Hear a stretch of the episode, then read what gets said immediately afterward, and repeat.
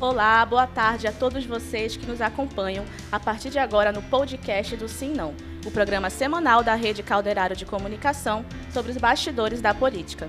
Eu sou Luana Carvalho e hoje estou acompanhada do editor executivo do acritica.com e editor do Sim Não, Dante Graça. Oi, Dante. Oi, Luana. Boa tarde. Também está conosco a diretora de conteúdo do jornal A Crítica e editora do simnão.com.br, Aruana Brianese. Boa tarde a todos daqui da mesa e a todos vocês que nos acompanham aí em casa. Bom, lembrando que estamos ao vivo pelo YouTube e pelo Facebook, então já sabem, podem mandar suas perguntas para o nosso convidado. E quem está conosco neste episódio é o presidente da Câmara Municipal de Manaus, vereador Davi Reis. Ele que foi eleito vereador de Manaus pela primeira vez em 2012 e ficou licenciado do cargo durante quase todo o seu mandato para assumir secretarias da Prefeitura de Manaus. Foram várias, inclusive. Dentre elas, a Secretaria Municipal de Trabalho, Emprego e Desenvolvimento. Em 2016, Davi reassumiu a cadeira na Câmara Municipal de Manaus e em 2020 foi eleito pela terceira vez como vereador com 5.148 votos. Olá, vereador, boa tarde, seja muito bem-vindo ao nosso podcast. Boa tarde, eu quero agradecer o convite, já que o tema é episódio, para que eu esteja aqui nesse episódio do podcast da, do Grupo A Crítica, da coluna Sim e Não. Agradecer o convite feito pela pela emissora, agradecer um grande amigo que eu tenho aqui, fora o de Siquinha, o Beto, um grande amigo que eu tenho que é o Erval, que está acompanhando todos nós aqui nessa, nesse episódio. Vereador, e já que falamos dessas suas três passagens pela Câmara Municipal de Manaus, desta vez agora como presidente da casa, que o senhor assumiu em 2021, é, eu gostaria de saber como é que estão os seus planos para o futuro. O senhor vai mesmo disputar uma vaga na Assembleia Legislativa, certo? Como é que está isso? Nós, é, depois de várias conversas e tratativas, chegamos à, à definição de colocar o nosso nome à disposição como pré-candidato a deputado estadual, tendo em vista que é, da pessoa de quem eu sou filho, o ex-deputado Sabarreis, é, entendeu que ele não, não, não queria disputar esse ano para deputado estadual, dessa forma abrindo a possibilidade para que nós pudéssemos colocar o nosso nome é, nessa disputa. E dessa forma é, estaremos colocando o nosso nome na condição de pré-candidato a deputado estadual por uma vaga na Assembleia Legislativa do Estado do Amazonas. O, o Sabá, né, o ex-secretário agora, seu pai que o senhor falou aí, está sendo muito apontado, colocado como um possível candidato a vice na chapa do governador Wilson Lima. Né? Caso ele não seja escolhido para servir, se isso muda de alguma forma esse planejamento, ele pode de repente acabar indo disputar a Assembleia e você disputar a Câmara dos Deputados? Isso está sendo discutido ou por enquanto. Olha, ou um contra não? o outro. Tem chance? Não, na realidade, não. pai filho. Ou pai filho. É, e Aruana e Luana. Na realidade, o que é, nos possibilita a possibilidade de estarmos na condição de pré-candidato a deputado estadual não é o desenho é, de uma possível vice, não é isso. A decisão do ex-deputado Sabarreis está tomada, ele não será candidato a deputado estadual e ela não se dá em virtude da possibilidade de uma vice, não é isso. É, ele tem o entendimento de que eu, na condição de estar como no terceiro mandato de vereador e agora a oportunidade de presidir o poder, é, são ingredientes e experiências que você passa a somar, a adicionar e ele entende também que agora seja oportuno nós podermos pleitear uma vaga na Assembleia Legislativa. Não é questão de um desenho é, ser preponderante para a configuração de outro, não é isso. A janela partidária é, fez o Avante crescer muito na Câmara Municipal, né? Agora vocês estão com seis vereadores, né? O senhor, Lisandro, Eduardo Assis, Vanderlei Monteiro, Marcelo Serafim e Marcelo Alexandre. Como que foram essas costuras e o que levou ao Avante ser tão grande e qual que é o projeto, então, para a eleição, falando além da sua candidatura? Olha, na realidade, é, fora a atratividade que o Avante passou a ter depois da eleição do prefeito Davi Almeida, as próprias regras eleitorais impostas para a eleição de 2022, elas inviabilizaram a formação de algumas chapas. Uhum. Por exemplo, nós tivemos a adesão do vereador Marcelo Serafim e do vereador Marcelo Alexandre. Ambos são pré-candidatos à Câmara dos Deputados, a deputado federal. É, e lá de onde eles, de onde eles estavam, uhum. o, o vereador Marcelo, por exemplo, o PSB não iria conseguir montar chapa. Dessa forma, ele iria para uma eleição 100% em glória. Na hora que ele migra para o Avante, ele passa a ter viabilidade de eleição e aí sim passa a disputar uma, uma candidatura com possibilidade de vitória. Coisa que, infelizmente, pelas novas regras da, da impostas para o ano de 2022, é, o PSB, infelizmente, não teria como é, formatar uma chapa com chance de atingir o quociente e, dessa forma, brigar por uma vaga na Câmara dos Deputados. Todos esses membros do Avante que estão na Câmara hoje devem concorrer nas eleições? Ou algum, de repente, pode todos, ficar de fora? Todos, Dante. Eu apenas aqui parei para pensar, porque agora, como nós somos seis, aí eu fui aqui buscar... Lissandro, Eduardo Assis, Vanderlei Monteiro... o Avante na integralidade... Hoje, a eleição sendo hoje, os seis membros do Avante são pré-candidatos. Uhum. Nós temos, é, inclusive, meio a meio. Três são pré-candidatos a deputado federal e três são pré-candidatos a deputado estadual. Os pré-candidatos a estaduais sou eu, o vereador Vanderlei Monteiro e o vereador Eduardo Assis. Os três pré-candidatos a deputado federal, vereador Lissandro Breval, vereador Marcelo Serafim e o vereador Marcelo Alexandre. Vereador, agora como é que vocês estão conciliando? Aí vocês já se lançaram como pré-candidatos e ainda assim estão ali na função de vereadores. Como é que está para conciliar essa agenda de, de pré-campanha com as atividades legislativas dentro da Câmara Municipal? Luana, eu, eu estou na Câmara há 10 anos. Na realidade, é, irei completar 10 anos em dezembro. É, essa será a primeira campanha que eu serei candidato a, a uma eleição estadual do Estado mas eu nunca enxerguei é, nenhum prejuízo legislativo para o andamento dos trabalhos da casa. E no ano de 2014, que foi quando, após eu ganhar a eleição, em 2012, teve uma eleição estadual, é, houveram os vereadores que foram candidatos naquela eleição e eu não enxerguei é, nenhum prejuízo. A outra eleição foi a de 2018, da mesma forma é, alguns atores, na condição de vereadores, colocaram os seus nomes para concorrer à eleição e, da mesma forma, não houve prejuízo. E eu acredito que não será também dessa vez que a Câmara irá ter prejuízo por aqueles que estejam na função de vereador e queiram disputar alguma outra função que a Câmara irá é, perder sua produtividade. É, eu, eu sou daqueles que eu acredito primeiro no compromisso que cada um firma quando sai de casa para colocar o seu nome na condição de candidato e vai atrás do voto. O, o, o eleitor, ele precisa ser convencido para que ele, no dia da eleição, saia de casa para votar em você. No meu caso, que eu tive 5.148 votos. Se nós pararmos para imaginar durante uma fila de 5 mil pessoas, não é uma fila curta. Então você precisa lutar muito. E é justamente fruto de muita luta que nós alcançamos um mandato eletivo.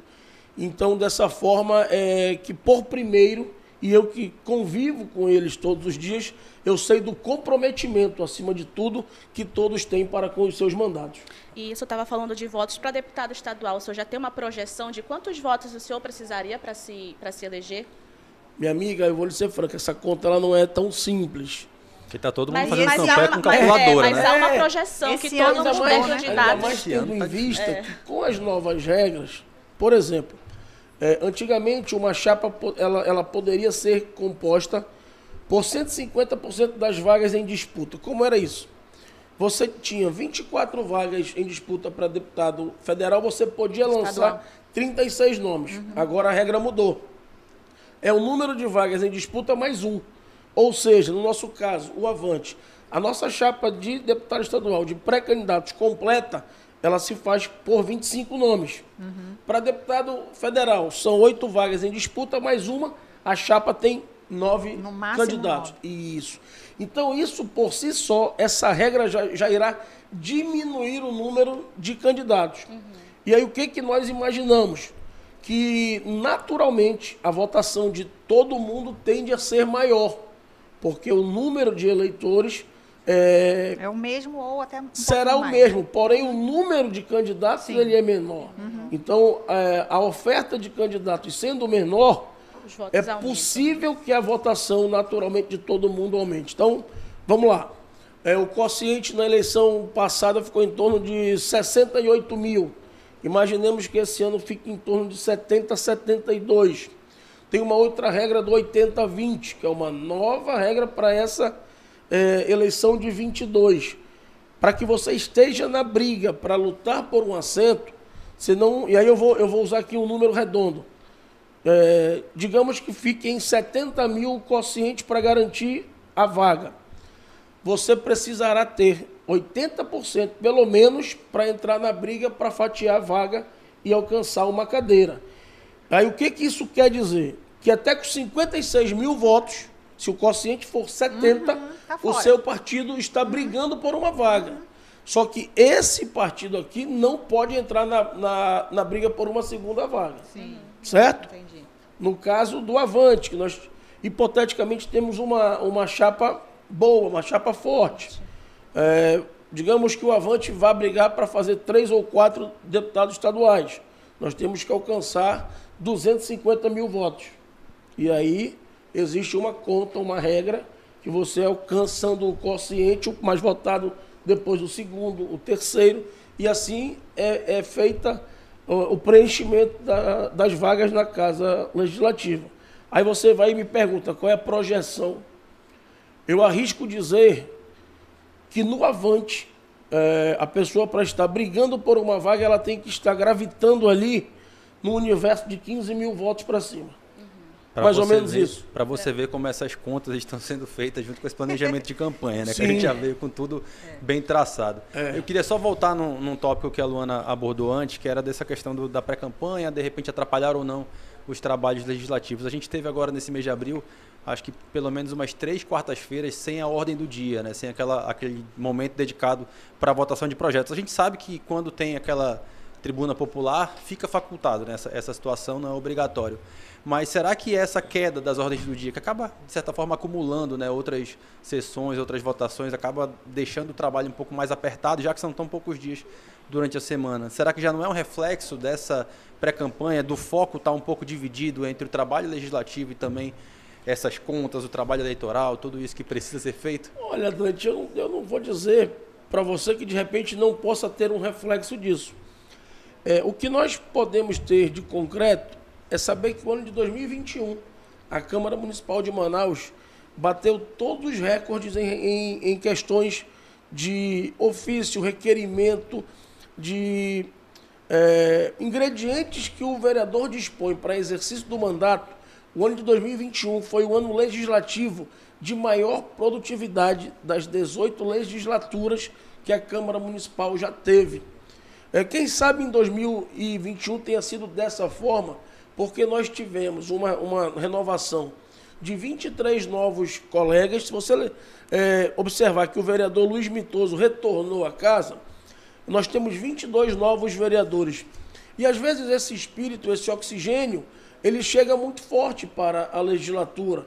E com isso acarretou essa enxurrada de produtividade legislativa. Aí o vereador, ele vai aprendendo dia após dia como é o cotidiano do parlamento. E aí ele enxerga que legislar é importante, mas fiscalizar também é. Visitar as ruas, os becos, as vielas, ir ao encontro da população é crucial para que você possa verdadeiramente pisar aonde as pessoas pisam e sentir o que elas sentem. A cidade de Manaus cresceu muito, eu dizia isso hoje em uma fala minha na Câmara Municipal, que a cidade se agigantou. E junto com essa gigante chamada Manaus, vem os problemas. Infelizmente, o poder público não tem o cobertor para o mesmo, a mesma quantidade de problemas que uma cidade. Aí o que, que acontece? Você tem que eleger as prioridades. As prioridades, quando, você, quando elas são eleitas, elas não atendem 100% da população. É por isso que existem é, as incompreensões, as malversações. Mas o que, que é o mais importante? É nós termos a responsabilidade e a certeza de que estamos produzindo. Hoje nós é, foi possível anunciar e será feito de forma oficial na próxima quinta-feira pelo prefeito de Manaus, pelo governador Wilson Lima, um grande pacote de verão nunca visto na cidade de Manaus. 10 mil ruas. Né? Eles irão anunciar juntos o recapeamento de 10 mil ruas 10 mil ruas em Manaus, previamente mapeadas, serão fresadas, vai ser arrancado aquele asfalto que lá existe hoje e vai entrar o concreto asfáltico, algo com qualidade, com durabilidade, e eu acredito é, que isso será uma tendência daqui para frente. Eu disse lá que o hábito do cachimbo entorta a boca, mas até você provar de uma qualidade maior, de uma durabilidade maior, você não tem como é, exigir aquilo. Na você, hora que esse não acha novo. que corre um risco do eleitor entender essa, esse pacotão aí como eleitoreiro por conta de ser ano eleitoral? Como é que faz para explicar, separar assim, uma coisa da outra? Aruana, é, existem as questões administrativas e a burocracia. O prefeito Davi herdou uma, uma prefeitura onde o contrato de fornecimento de asfalto findou. Você licita e você pode é, manter o contrato por até cinco anos. Perfeito? Só que agora, justamente no ano de 2021, foi o quinto Ficou ano. Ficou sem contrato. Foi o quinto ano. Uhum. Automaticamente ele só tem uma opção: proceder um novo processo licitatório. E assim a prefeitura está fazendo. Agora, se coincidiu com o período eleitoral, o mais importante é nós não estarmos de braços cruzados ou esperando o processo eleitoral passar para poder propiciar para a população essa qualidade. Uhum. Então, apenas para que eu finalize o raciocínio, voltando para a questão de, é, de poder oferecer uma melhor qualidade com durabilidade. Na hora que a população estiver usufruindo desse concreto asfáltico na porta da sua casa, eu acredito que nós vamos proporcionar avanços que a população não vai mais se permitir retroagir. Uhum. E é dessa forma que nós temos que pensar gestão pública com qualidade. Por quê? Porque dessa forma você vai garantir durabilidade e os investimentos poderão ser lá na frente é, focados, direcionados para outra prioridade. O senhor falou aí em fiscalização, e eu queria tocar um pouco nesse ponto. Assim, o alinhamento da Câmara hoje com a Prefeitura é evidente, tem muitos aspectos positivos, como, por exemplo, permitiu aprovar projetos estratégicos da gestão municipal, como hoje mesmo é um exemplo, né? Mas em que medida esse alinhamento pode prejudicar a questão da fiscalização? O senhor acha que é, em algum momento os vereadores é, fecham os olhos para isso ou essa está é, sendo feita a contento a fiscalização da prefeitura, do executivo pelo legislativo? Minha amiga, a sua, a sua indagação ela é, ela é lúcida, mas na condição de vereador é, e nós conversamos muito lá internamente na casa. Desde quando o prefeito Davi assumiu a prefeitura no dia 1 de janeiro de 2013, de 2020 e 2001, desculpa, 2013 eu cheguei na Câmara. Sim. É, Errou Davi aí nessa Prefeito hora. Davi, é verdade, Dante. Prefeito Davi nunca enviou para a Câmara nenhuma matéria que gerasse constrangimento ou que fosse proporcionar polêmica. Todas foram matérias que estavam justamente direcionadas ao encontro daquilo que a sociedade estava a esperar. E aí eu me remeto lá para janeiro de 2021, quando, de forma extraordinária, eu tive que convocar a Câmara e nós aprovamos é, um auxílio emergencial para o Covid, momento muito é, triste, mas extremamente crucial vivido por todos nós. O mundo inteiro não se preparou para o advento do Covid. Todos nós fomos pegos de surpresa, infelizmente. Mas uma coisa é certa: é, precisou ter muita energia, muito compromisso público e, acima de tudo, muita, muita, muita serenidade para tomar as decisões de forma acertada. Porque todos os dias, e eu, e eu lembro desse exemplo, morria um universo de pessoas como se fosse um avião que uhum. tivesse caído na João Batista. Imagina essa cena, um avião cair na João Batista. É uma catástrofe. Sim, foi muito dramático. Então, infelizmente, nós tivemos todas essas adversidades. E ainda assim, nós viemos ali sempre atentos, é, compreendendo o momento e por isso, é, sempre que as matérias chegavam, nós dávamos, dentro daquilo que o regimento nos permite, a urgência necessária para que a prefeitura pudesse responder de forma mais imediata possível para a dor daqueles que estavam para ser alcançados por essa medida. Mas assim, esse alinhamento ele não tira da Câmara a independência dos poderes. Pelo contrário, Prefeito Davi é meu amigo, é verdade, eu não irei negar isso em canto nenhum. Mas a responsabilidade dele de ser prefeito da cidade de Manaus e o meu de presidente da Câmara, eles não se misturam. Nós podemos, com isso, ter um diálogo com uma sintonia bem melhor. Isso daí é até salutar. Mas nós sabemos, eu da minha responsabilidade e ele da responsabilidade dele. O senhor falou né, nessa questão da, da sintonia eu, e falou em polêmica também. Eu quero buscar né, um, dois, pelo menos duas situações, acho que ficaram marcadas aí no ano passado.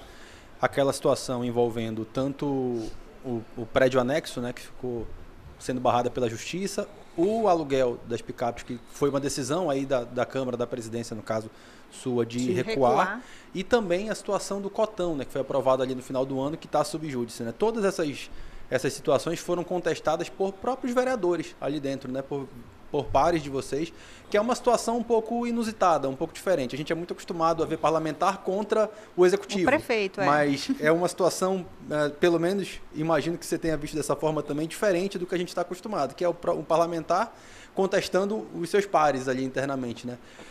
Por, por duas óticas, como é que é gerir uma Câmara tendo uma oposição interna, dentro da casa, e, e também se, se, hoje, revendo esses atos, né, tanto o prédio quanto a questão do cotão, você acha que foi uma, uma escolha errada naquele momento de tomar aquelas decisões ou não? Tá, não, eu, Dante, eu, eu, eu vou lhe repetir assim, bem tranquilo. Até em, no, no linguajar jornalístico, em caixa alta. Tudo que eu fiz eu faria novamente. E por mais que eu possa ser incompreendido, o tempo vai responder que eu estava certo. E eu vou tentar aqui ser bem sucinto, porque eu sei que nós temos tempo. Vamos para a primeira, o anexo 2 da Câmara Municipal de Manaus. O anexo 2, ele foi uma de uma incompreensão. Primeiro, taxaram de puxadinho, ele teria tudo menos características de puxadinho e eu vou lhe apresentar aqui os números. A Câmara tem lá o anexo 1, que comporta hoje 10 gabinetes. É, e a Câmara Municipal de Manaus dispõe de quatro tamanhos de gabinete. O gabinete do vereador Caio André, que é meu irmão, mede 24 metros. Nós temos gabinete com 32 metros, 36... O gabinete do Caio é o menor, né, inclusive. É o menor. E 42 metros. Nós temos quatro tamanhos de gabinete. O que, que o anexo 2 iria propiciar? É, nós iríamos construir é, a licitação, a, a, saúde financeira da Câmara para aquela finalidade era de 32 milhões de reais. Não quer dizer que quem fosse vencer o certame licitatório fosse apresentar a proposta de 32. Uhum. Mas vamos para esses números. Se você pegar 32 e dividir pelo, pela quantidade de metros quadrados que a obra teria, que são 12 mil metros, o metro quadrado iria custar 2.660. Há seis anos atrás, o anexo 1 da Câmara foi construído. Ele é um prédio de quase mil metros. Ele foi construído por 4 milhões e 400. Portanto, uma obra de seis anos atrás custou 4.400 reais um metro quadrado. Nós iríamos construir um prédio seis anos para frente, balizado pela tabela SINAP da Construção Civil Pública Nacional, e ele iria ter o valor do metro quadrado de 2.660. Como é que iria se perfazer o anexo 2? Dois andares de estacionamento. O primeiro andar seria o andar de recepção e administrativo. O terceiro andar, gabinetes. Quarto andar, gabinetes, todos iguais, isonômicos, com 60 metros quadrados. O quinto andar seria um, um centro de convenções e o último andar seria um restaurante de frente, de, de frente para o rio. É, eu acredito que o que tinha de ousado nessa pretensão é que nós iríamos construir o primeiro prédio público de, de frente para o rio. E tem mais. A nossa ideia primeira ainda contemplaria um heliponto. Só que aí, quando eu fui esmiuçar, uma licença na ANAC para um heliponto leva dois anos. Aí eu digo, ah, vai, vai ficar inviável. E por que chamou de anexo? Porque pelo que o senhor está descrevendo aí, é muito mais que um anexo, né? Seria, é porque como nós já temos o nosso prédio matriz, uhum. você não pode dar um outro Prédio nome. 2, não pode chamar assim. Eu ia lhe perguntar justamente isso. O senhor explicando é até muito compreensível, né? Assim, ouvindo da, da, da, da sua boca, das Minha suas, chefa, suas se palavras. você, minha Por chefa, que se que você vê a época- maquete, é apaixonante, a maquete. Então, mas qual foi a dificuldade que o senhor enfrentou para justificar para a Convencer, população, é. para convencer a população, uma Olha, vez que deixa- parece que ficaram todos E o, contra e o senhor fala o sempre senhor? no passado. Desistiu mesmo desse, desse projeto? Olha, eu não tenho mais tempo para proceder essa, essa, essa obra. Mas ela é necessária, ela seria justa. É, a cidade de Manaus carece que essa obra possa acontecer. E eu acredito que lá na frente vai aparecer um outro presidente que também tope olhar a cidade com os olhares do futuro, da forma que nós temos que pensar Manaus, olhar para o futuro, para frente. Outra coisa, Dante, que ficou muito incompreendido. Pela Constituição Federal, não foi invenção minha, quando uma capital alcança o topo da sua representatividade, ela pode ter até 55 vereadores. E esse prédio já iria é, nascer com essa envergadura. Já iria comportar. No dia que Manaus tivesse que vir a ter 55 vereadores, o prédio já estaria lá para absorver justamente todos esses representantes. Isso é uma, uma- uma previsão da Constituição. Ou seja, nós íamos sair dessa questão de remendar, puxa para cá, puxa para ali, ajeita para cá, ajeita para ali. Quando eu cheguei na Câmara Municipal em 2013, nós tínhamos uns gabinetes que eles eram no meio do prédio que lá existe, sem ventilação nenhuma. E existem pessoas que não conseguem, elas têm fobia. Aí, ou seja, se você contrata uma pessoa dessa, ela não vai conseguir ficar no, no, Trabalhar nesse, janela, espa- né? nesse espaço físico. Então, assim, nós íamos construir um prédio salubre, com, com todo ele com, com a engenharia moderna, tudo como manda o figurino. Energia solar. Infelizmente, A população costuma associar muito, e aí eu volto para a pergunta do Dante, porque a gente ainda não falou no cotão. É, esse tipo de ação é uma palavra que eu vou falar aqui, eu quero que, você- que o senhor me diga como contrapor, né? Que, que é regalia. Isso não seria uma regalia para os vereadores? Porque no, no senso comum eles pensam assim, por que, que o vereador tem que ter um gabinete, um monte de. Né? Por que, que tem que ter o cotão? Por que, que tem que ter, vereador? Minha amiga, eu conheço alguns poderes. Eu conheço a Câmara, eu conheço a Assembleia, eu conheço gabinetes de conselheiros do Tribunal de Conta, eh, gabinetes de promotores, gabinetes de juízes, de todos os, os poderes que integram a democracia. E eu não considero isso regalia, porque são nesses espaços que, quando o parlamentar marca para atender um grupo de pessoas ou cumprir a sua agenda da sua atividade, é, é o mínimo de conforto, é importante você proporcionar para as pessoas. Se vocês andarem os corredores da Câmara, eu, eu ando esses corredores há 10 anos. Vários gabinetes não comportam seis, oito pessoas. A cidade está gigante. Nós vivemos em uma cidade de, mais de 2 milhões de habitantes. Um dia desse, o vereador Caio, de novo Caio, marcou para receber um grupo de, de pessoas. Vocês sabem o que, que eu faço? Por eu ser o presidente, eu tenho o gabinete de vereador e o gabinete da presidência. Eu não uso a presidência, eu uso o meu de vereador e o da presidência, ele é apoio para todos reuniões. os vereadores. O gabinete da presidência da Câmara hoje, na minha gestão, passou a ser gabinete de apoio, porque a Câmara não dispõe de espaço adequado para a nossa atividade interna. Paciência. Criticam aqueles que não conhecem, e eu respeito toda e qualquer crítica. Agora, se você quiser criticar com fundamento, tire um tempo, vá lá conhecer a Câmara, para que você possa, de forma mais cirúrgica até, emitir a sua opinião. Eu lembro que quando eh, nós estávamos finalizando esse processo e lançamos o processo licitatório para o anexo 2, eh, teve uma, uma notinha dizendo assim, que os funcionários estavam reclamando que eles iam ficar sem estacionamento. É mentira. A obra seria naquele terreno ao lado, que é um terreno do governo do estado, que ele comporta ali a mini Vila Olímpica, que hoje ele é justamente usufruído pela Câmara. E lá seria construído o anexo 2. De um estacionamento nós iríamos ter dois. E todo esse espaço. O quinto andar é regalia a Câmara poder dispor para uma turma de formandos, para um artesão, para quem quer que queira é, requisitar um espaço público para desenvolver a sua atividade? Eu não enxergo assim. Olha a Assembleia Legislativa.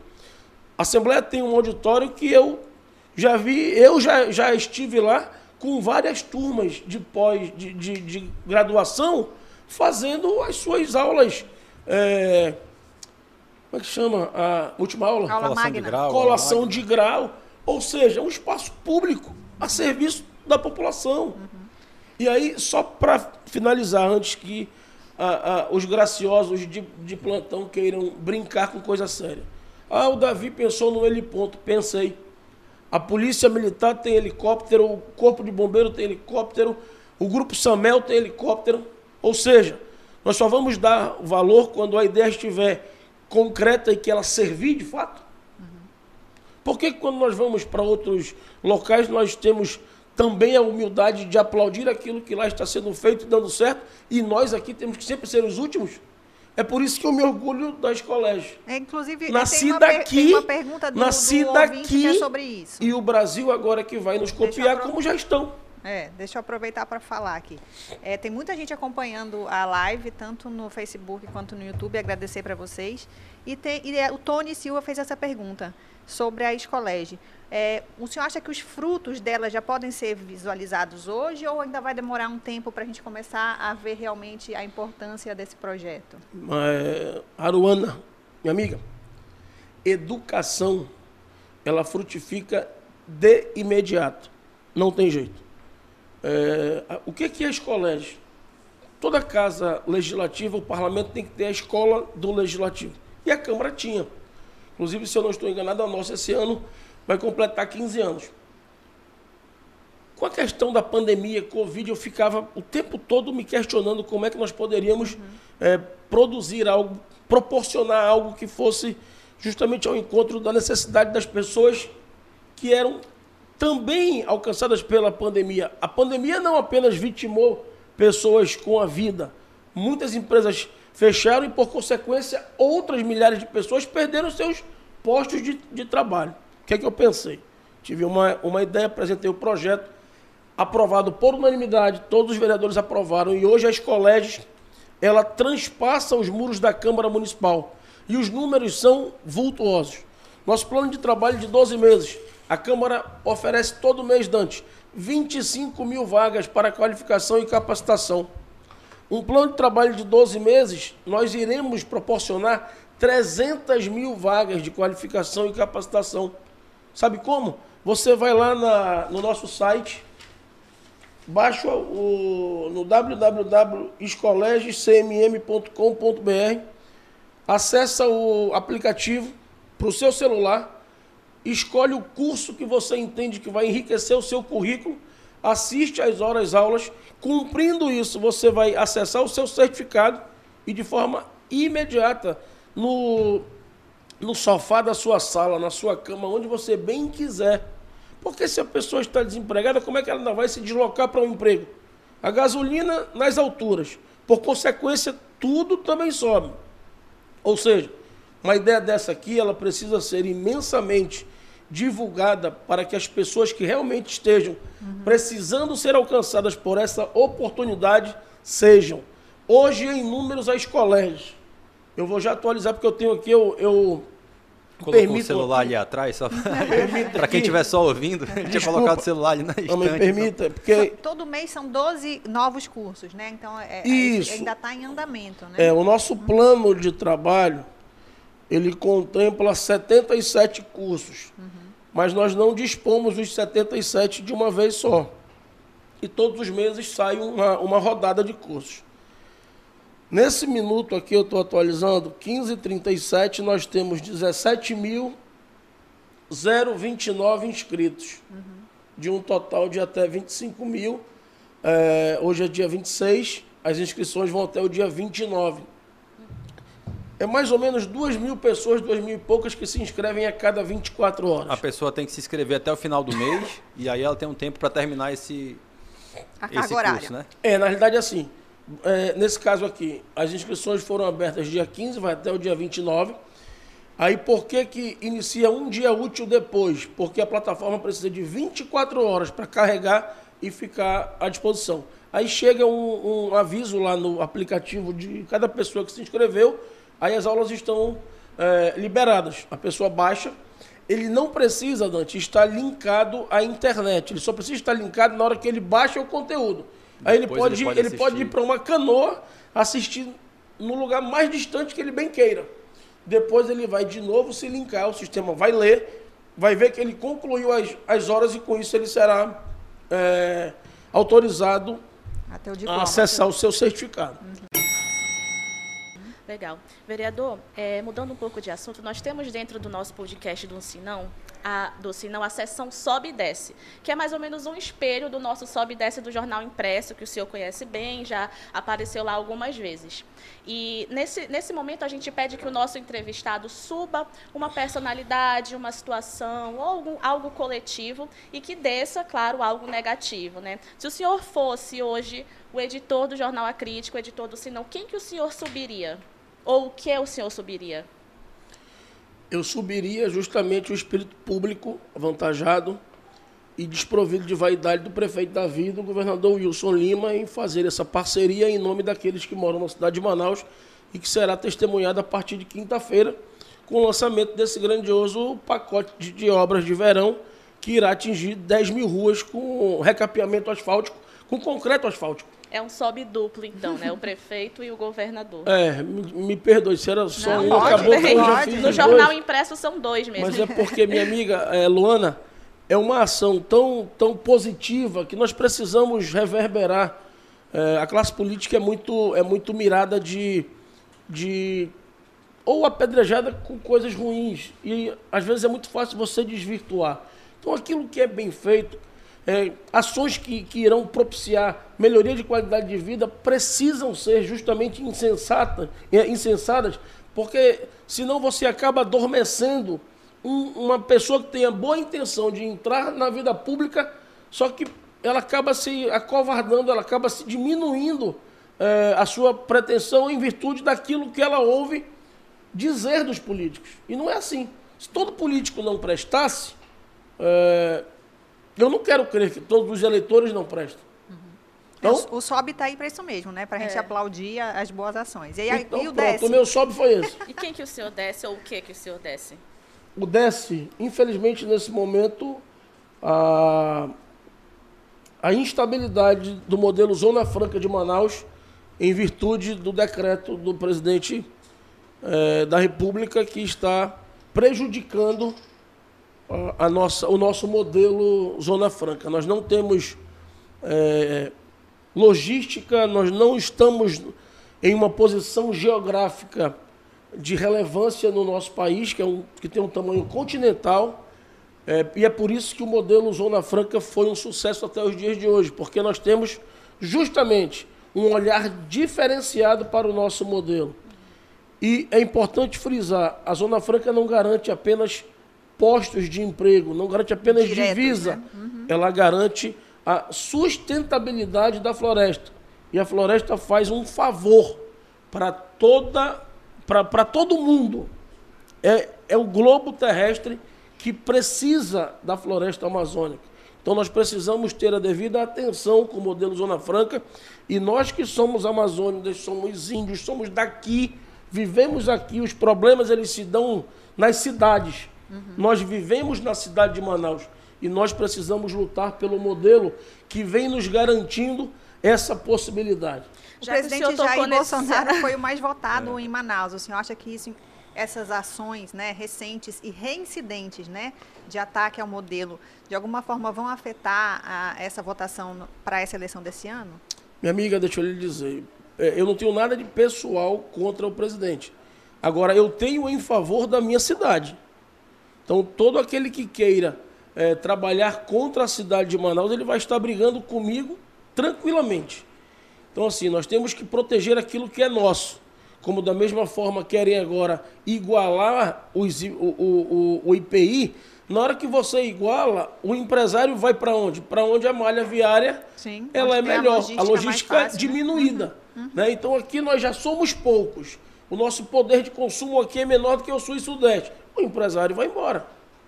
Então nós não podemos cochilar para isso, nós não podemos achar que, que, essa, que essa queda de braço é coisa simplória, não é. Uhum. Nós temos 100 mil empregos diretos envolvidos aí e quase 400 mil entre diretos, indiretos e prestadores de serviço. Não é brincadeira, essa conta não é para qualquer calculadora. É, já que o senhor tocou nesse, nesse assunto, recentemente a Câmara Municipal de Manaus lançou uma carta né, de pedido uhum. de apoio aos vereadores do, do, dos, outros, dos outros municípios. É, enfim, o, eu queria saber, na sua opinião, o que, que o senhor acha desse, da atuação dos parlamentares, mesmo da bancada federal, é, quanto a esse assunto? O senhor acha que foi um pouco tardio ou eles fizeram o que podiam? Não. É, nem foi tardio e nem. E nem, e nem eles têm é, inércia nas suas ações, não é isso. Infelizmente, nós temos que de novo ir para o mapa numérico. Uhum. Na Constituição Federal só foi autorizado nós termos 513 deputados. Só que isso em uma realidade do Brasil de 1988, na última Assembleia Constituinte. E aí o que, que acontece? Naquele momento só coube ao Estado do Amazonas oito deputados federais na condição de representantes do nosso estado. Só que a população cresce todo dia. O estado de São Paulo tem mais de 70 deputados federais. Se você juntar São Paulo, Rio, Paraná e, e, e o Sul, já dá mais da metade dos deputados do Congresso. E dentro do parlamento, você decide as pautas no voto.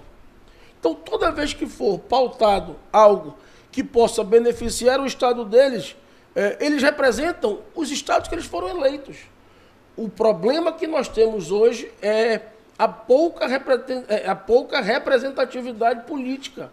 Esses números precisam ser corrigidos, porque senão nós vamos estar em desvantagem o tempo todo. E isso não, não é correto. É só você puxar os 27 estados que você vai tomar um susto. Por exemplo, nós temos aqui 62 municípios no nosso estado. Você sabe quantos municípios tem em Minas Gerais? Mais de 750. E aí. O Rio Grande do Sul, salvo engano, tem quase 400. É, é isso. É uma, é uma... E aí, Luana, isso possibilita que municípios com 2, 3 mil habitantes tenham lá a sua Câmara Municipal, o seu prefeito. Os entes, os poderes é, estão mais próximos da população. E com isso também os olhares daqueles que exercem o poder. Então nós temos que colocar esse mapa na mesa e primeiro enxergar a nossa fragilidade numérica para esse jogo.